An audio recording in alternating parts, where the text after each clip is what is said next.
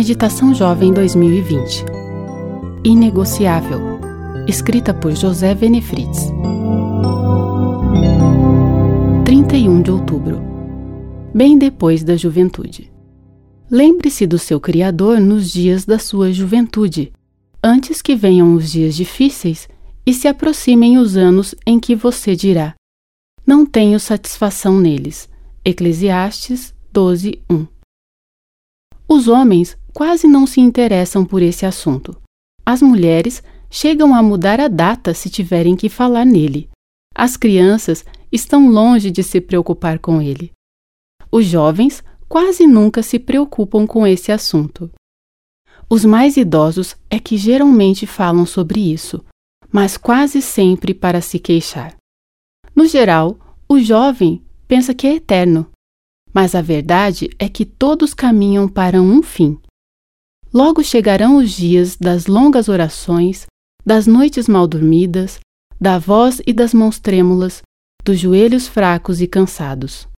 Logo chegará o tempo da velhice. Ela vem para todos. O salmista Davi falou de nossa vida como flores do campo que pela manhã florescem e logo murcham. A Bíblia ensina que somos inquilinos temporários neste planeta. A brevidade da vida é um dos conceitos bíblicos mais importantes. Em Eclesiastes 12, vemos uma descrição muito realista sobre a velhice.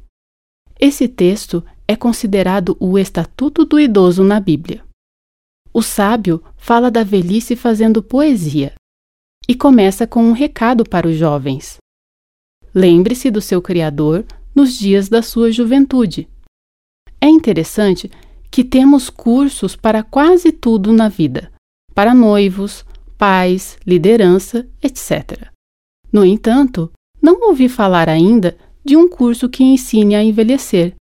Não pensamos na velhice quando somos jovens. Os preparativos para essa fase têm início com as atitudes, estilo de vida, atividades e amadurecimento espiritual enquanto ainda somos jovens. As sementes que plantamos no decorrer da vida indicarão o fruto que colheremos ao final. Conta-se que, quando Camões, o maior poeta português, estava morrendo, alguém quis cumprir um costume romano de acender velas aos moribundos e, na falta de castiçal, pôs na mão do poeta um punhado de areia e colocou ali a vela acesa. Diante do fato, Camões teria dito: morrendo e aprendendo. Verdade ou lenda, pouco importa. Dizem que daí nasceu a frase vivendo e aprendendo. Jovem, quanto mais cedo você se entregar a Jesus, melhor. Se deixar para o fim da existência, verá que não terá mais muito tempo para aprender o que há de melhor na vida. Eu sou Milena Ribeiro e trabalho na Casa Publicadora Brasileira.